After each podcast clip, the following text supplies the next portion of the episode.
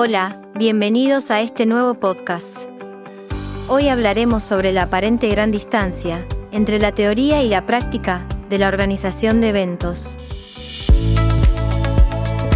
Siendo una materia evidentemente práctica, desde la cátedra nos imaginamos su sorpresa cuando vieron bastante teoría en su programa. ¿Hasta qué punto es necesario tanto contenido teórico? No es que no haya glamour.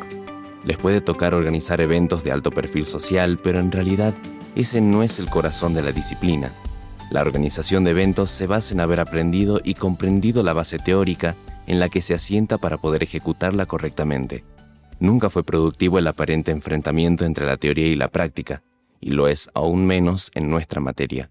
La teoría guía las decisiones que debemos tomar durante la organización de un evento. Las definiciones y clasificaciones que vemos en la primera unidad nos proveen un marco en el que nos debemos mover para obtener resultados satisfactorios para nuestra empresa o cliente.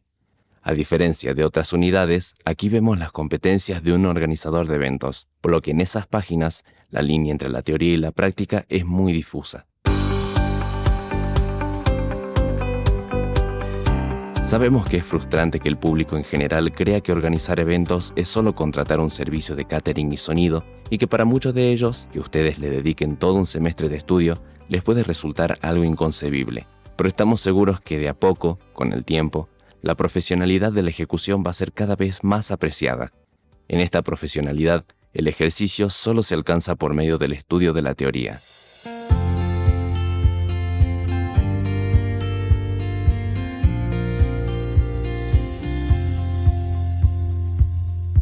Como resumen, podemos decir que en la organización de eventos, la teoría es crucial para una ejecución profesional.